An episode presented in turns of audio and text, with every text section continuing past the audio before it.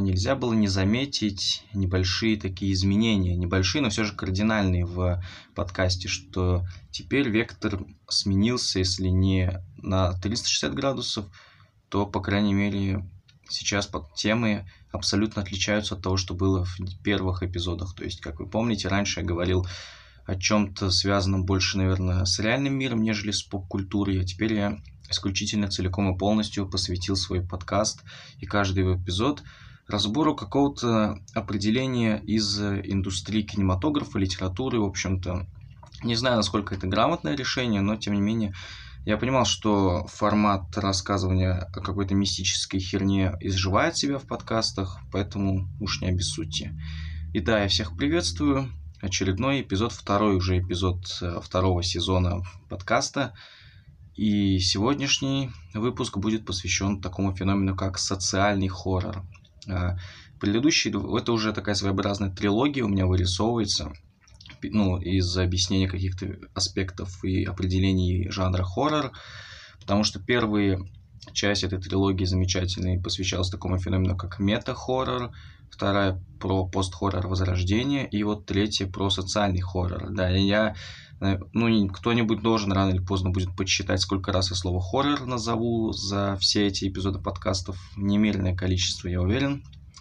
Вот, ну так вот, собственно говоря, а, как видно, определенная тенденция вырисовывается.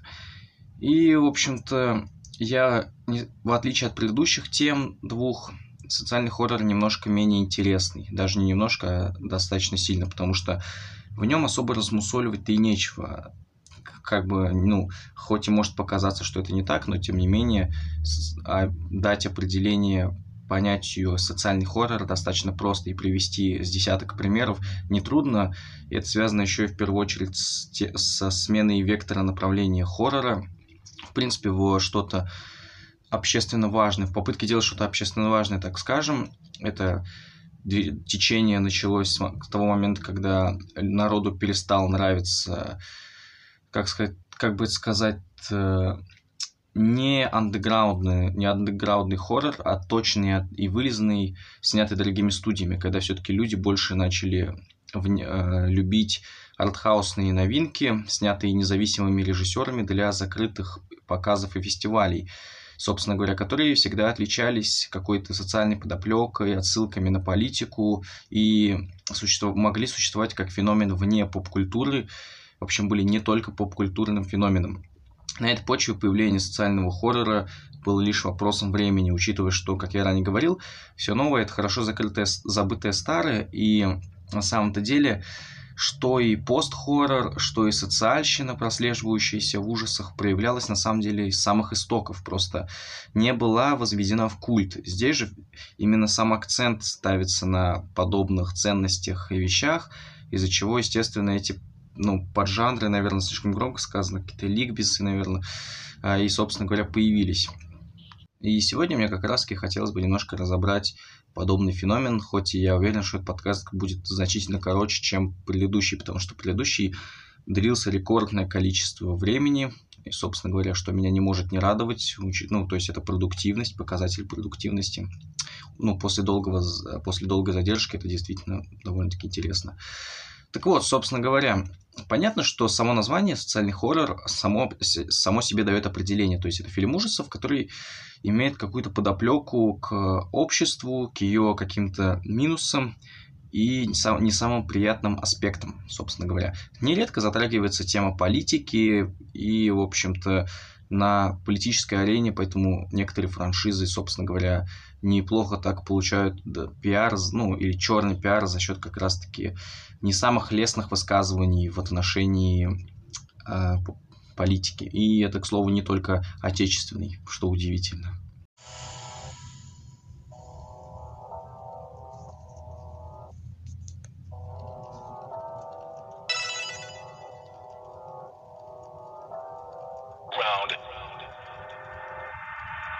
Как я говорил ранее, социальная подоплека прослеживалась на самом-то деле у самых истоков жанра, как и темы, темы предыдущего эпизода. они также прослеживались у истоков. Потому что если мы вспомним старые черно-белые ужастики, снятые в далеких 60-х и 50-х годах, то, ну, к примеру, тоже «Чудовище Франкенштейна», то мы заметим, что нередко там в этих фильмах показываются социальное расслоение, человеческие пороки и жестокость человечества по отношению к непохожим на себя что, естественно, дает определенную пищу и почву для размышления и для самокопания своеобразного. То есть определенная мораль прослеживалась с самого начала, но в абсолюту заведена не была, шла лишь так косвенно. Однако теперь с приходом так называемых в нео-движения, так скажем, ситуация кардинально изменилась. И теперь люди через, ну, режиссеры через какие-то гротескные готические образы передают какую-то завуалированную мораль в абстракции, так скажем. Например, показав э, фильм ужасов про зомби, где зомби на самом-то деле отображали бы современных людей, зависимых от гаджетов и каких-то предметов материального быта, так скажем. Это один из самых, наверное, ярких и часто повторяющихся, уже ставших, возможно, в какой-то степени клишированных и заезженных моментов в пост-хорроре. Так это мы будем а, впредь и отныне называть. Не реинкарнация хоррора, а пост-хоррор. Таковы, обстоятельства, таковы правила, так скажем но не всегда через гротескный образ в абстракции передается мораль о социальном расслоении. Нередко прямым текстом, ну, первоосновой для завязки ужастика становится какое-то какое-то какое событие в социуме, в обществе, что такое, ну, сюжет какой-либо антиутопии, так скажем. На этом, конечно, ну, сразу на языке вертится, и эта франшиза собаку съела на, социальной, на социальщине, это, естественно, франшиза «Судная ночь», просто бесконечная, нескончаемая, в которой даже финальная, так скажем, часть не является, как оказалось, финальной. То есть вот на, настолько, настолько успешная франшиза, съевшая собаку как раз-таки на социальных провокациях касательно каких-то касательно политики и общества. Завязка там кардинально проста на самом-то деле.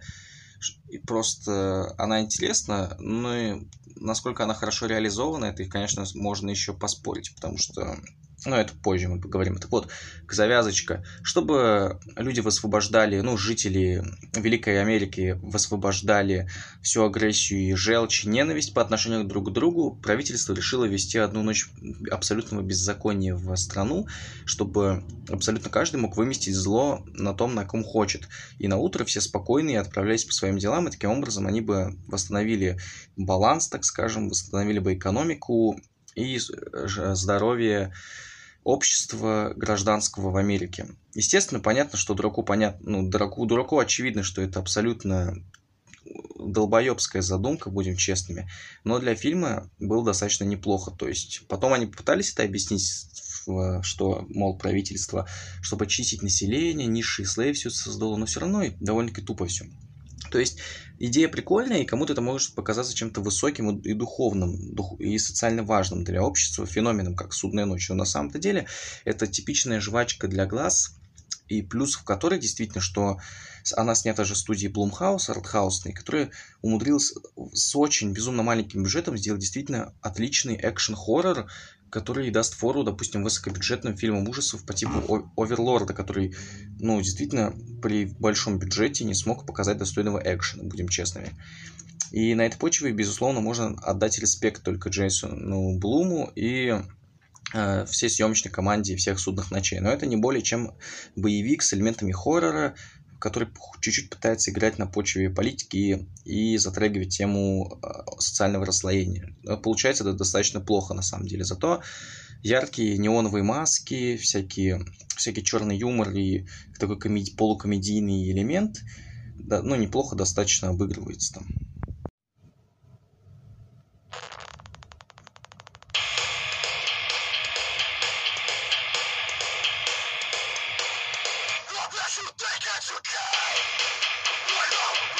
Но, несмотря на весь достаточно действительно интересный потенциал э, социального хоррора, большинство продуктов, особенно снятых в современном обществе, не являются чем-то феноменальным, чем они, по идее, могли бы быть с какой-то интересной концепцией. Потому что хорошо стебать общество и государство может Южный парк, очевидно, только потому что «Судная ночь» не получилось. А есть, ну, только старички, допустим, один из первых хорроров «Кабинет доктора Каллигари» или «Ночь живых мертвецов» э, культового хоррор-мейкера, создателя фильмов ужасов про зомби Джорджа Ромеро, может быть, действительно имеет хорошую социальную подоплеку и является культурным феноменом.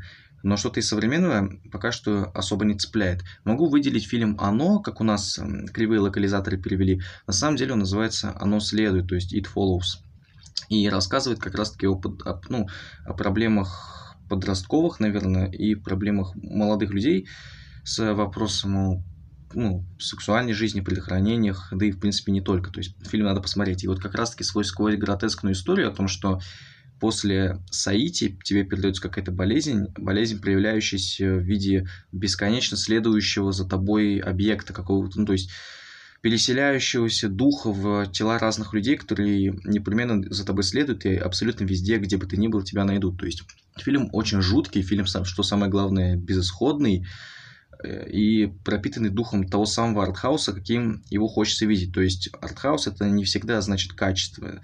В большинстве своем это просто какая-то параша, снятая дешево и криво, претендующая на звание чего-то ну, высокого искусства, которому, которого простым плебеям не понять. Ну, это, естественно, и как, кто бы как ни пытался это оспорить, но это, это факт, а не субъективное мнение. Тут же как раз-таки пример того артхауса, каким я хочу его увидеть. Интересная завязка, реализованная ну, неплохо, то есть, не, может быть, не без косяков, но тем не менее, то есть, фильм пугает, фильм оставляет пищу для размышления, самое главное, фильм въедается в память, причем достаточно надолго. Я не сказал бы, что это прям вошел бы в мой топ 10 э, лучших фильмов э, э, ужасов в истории, но определенно точно советую вам глянуть. Плохой же пример социального хоррора, артхаусного, я считаю, фильм ужасов «Мы» Джордана Пила – или, возможно, фильм ужасов «Прочь», хотя когда-то он мне даже нравился. Тут я все-таки поясню немного свою позицию. Он не особо-то страшный, он пытается, так скажем, на популистических темах выехать, что получается достаточно слабо на, самом деле, в отличие от того же It Follows. Хотя хайпа, так скажем, да, и популярности получил в значительной степени больше, как раз-таки ввиду прогрессивности э, политики местной, которая одобрила действительно идеи, которые пропагандировал этот фильм, хотя на самом деле толком-то в них не разобравшись, потому что если им, заиметь хоть чуть-чуть мозга в голове, то становится кристально очевидно, что мораль переданная, ну, совершенно криво передана и даже не особо-то на самом деле отстаивает ту позицию, которую якобы туда запихнул э, Джордан Пил. Все-таки комики не всегда умеют сделать хорошо. Ну и, собственно говоря, ответ на вопрос, почему же, несмотря на действительно интересность и важность идеи, большинство продуктов данного направления являются, если не полнейшим отстоем, то, по крайней мере, не запоминающимся, не, вообще совершенно не запоминающимся фильмами. Но очевидно, очевидно ответ напрашивается сам собой. То получается, если ты как первооснову для фильма используешь социальную подоплеку, но не раскрываешь ее полностью, а лишь ну, говоришь всем, что сам факт наличия социальной подоплеки в твоем фильме уже обязывает его войти в историю, то, наверное, как раз это самая провальная тактика из всех возможных провальных тактик. Ибо то же самое, что и с музыкой. То есть любить плохую объективную песню просто за то, что в ней есть политический подтекст, и она высказывается как-то против действующей власти, допустим, отечественной, и плевать, что она совершенно популистическая, то есть не копает в этой теме, то есть какие-то молодые люди просто надеясь на респекты со стороны псевдооппозиционеров, делают такие песни, как, например, Фемида у Джизуса. Не хотел затрагивать здесь тему русского рэпа, но что поделать. Или же того же СД, хотя я отношусь к нему хорошо, но который явно очень популистическую музыку делал, когда затрагивал политику. Тут примерно тот же феномен. Вот, например, «Судная ночь» полностью выезжал только на теме, что стебет э, политику, стебет социум, в общем-то, какие-то американские политические режимы. И если это все убрать, то фильм, по идее, остается пустышкой. А если политический и социальный подтекст убрать из какого-нибудь кабинета доктора Каллигари или оно, то атмос... менее атмосферным и жутким он от этого быть не перестает. Просто теряется какая-то определенная весомая часть э, культовости, так скажем, причин культовости данного фильма, но тем не менее фильм бы без этого все равно завоевал бы сердца людей. Вот как раз-таки ярый, ну, очевидный ответ на вопрос, почему же многие социальный хоррор не выстреливает. Как, в принципе, многие пост-хоррор потому что тут тоже нужно, нужна определенная подводка к этому жанру, ибо существует огромное количество фильмов ужасов, пытающихся казаться чем-то высокодуховным, но на деле это просто скучный унылый кусок говна, который смотреть никому не интересно. И как бы режиссеры не строили себя ценителей, разглядывая свое детище под лупой, выявляя все качества и отсылки и аллюзии в своем фильме, менее ну, не паршивым, но менее скучным и отстойным, он от этого быть не перестает, и менее популистическим, к слову.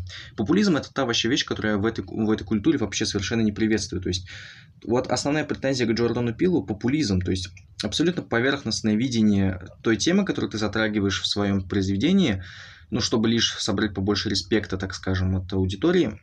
Вот мне, допустим, это не нравится. Нравится, когда люди, действительно разобравшиеся, разобравшиеся в теме, долгое время копают э, как-то все вглубже, чтобы действительно разжевать то, что ты хотел сказать в своем фильме, понятно, и одновременно с этим с какими-то ну, вопросами, которые могут остаться после, вопро... после просмотра, которые, ну, то есть, которые, несомненно, идут в плюс. То есть, я понимаю, что я объяснил немного непонятно, но как еще понятнее объяснить, я представить на самом-то деле и не могу.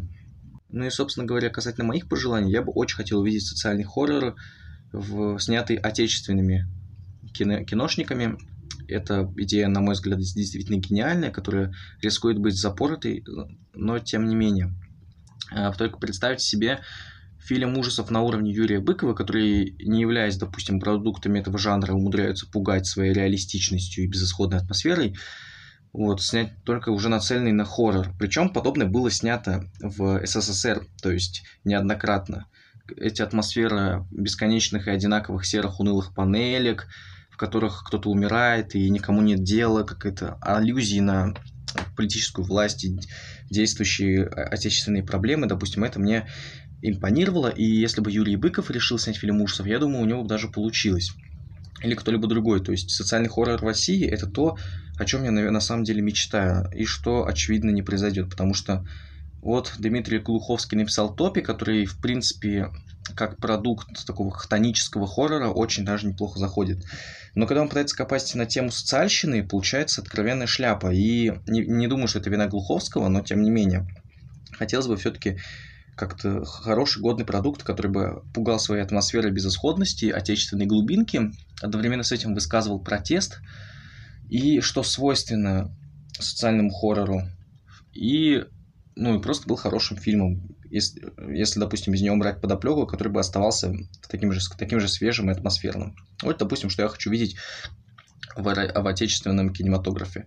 Но понятно, что это мои лишь мечты, которые забудутся и не будут реализованы, возможно, если и будут, то выйдет какая-то лютая параша. Таковы уж отечественные обстоятельства. Ничего с этим поделать мы, к сожалению, не можем. Не так часто, на самом деле, записываю подкасты с утра, как это происходит сейчас.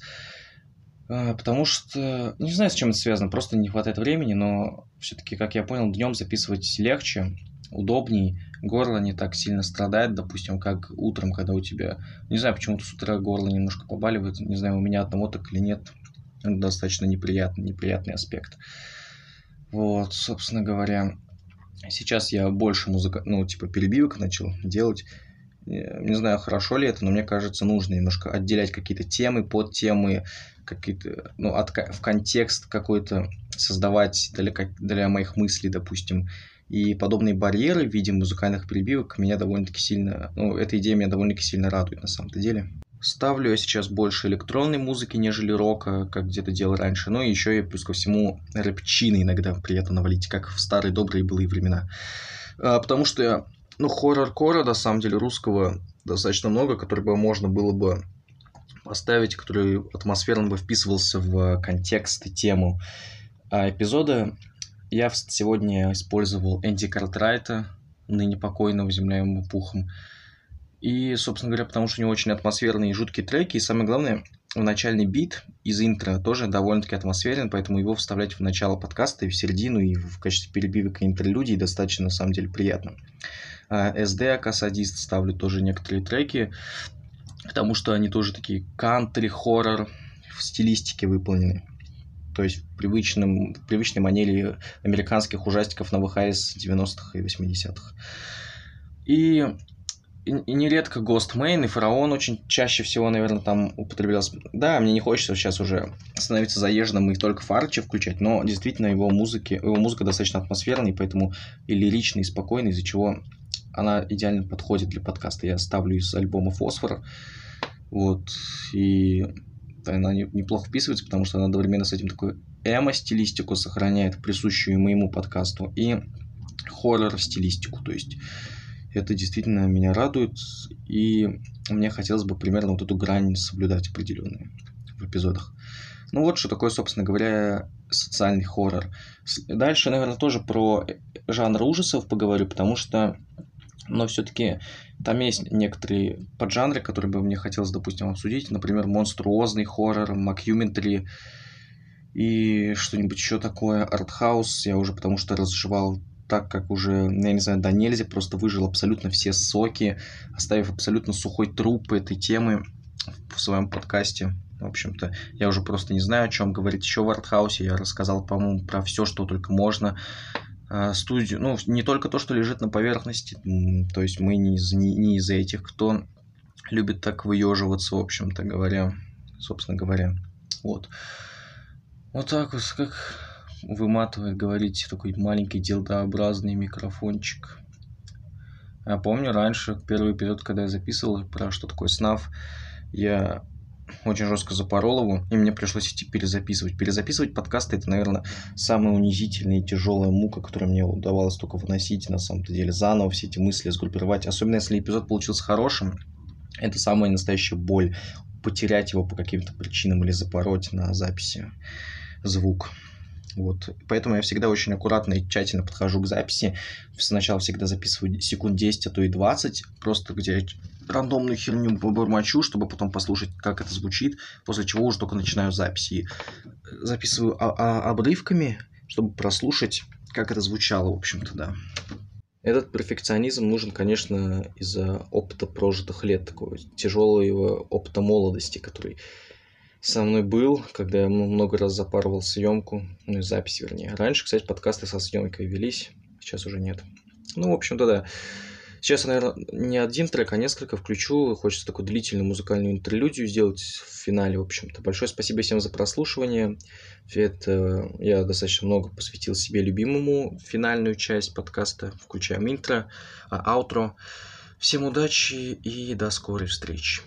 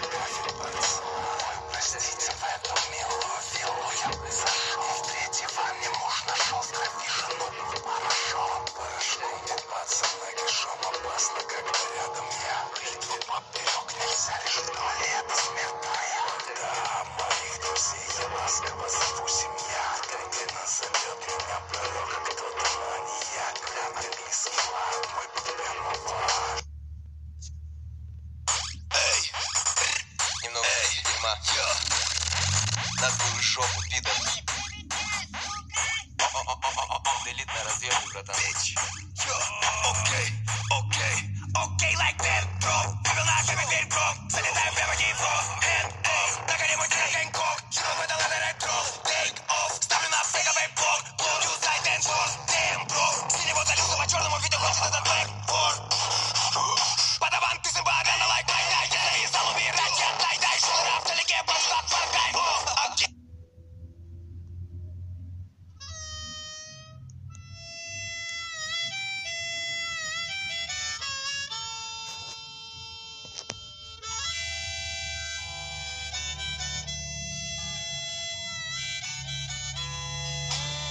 В утробе мне было отлично. За меня сражались Иисус, Будда, Чернобыль и Кришна. Но вышла ничья, детсад ништяк. Смешила отрыжка, шумели листья Хрустела лыжня, потом все шло не как обычно. События приняли черты триллера Где автор Хичкок и как долил дождь. Мысль о моей великой миссии Вонзилась в голову резко, как в сыр нож. Саша решил, что класть на шик шелк. Стиль шмот, понт, линзы дорогих штор. Если ты чмо, ношу совсем другой мир. Под шапкой Если захочешь в этом разобраться, мне тебя не жалко. Это травма, но это правда. Я живу странно, плюс это карма.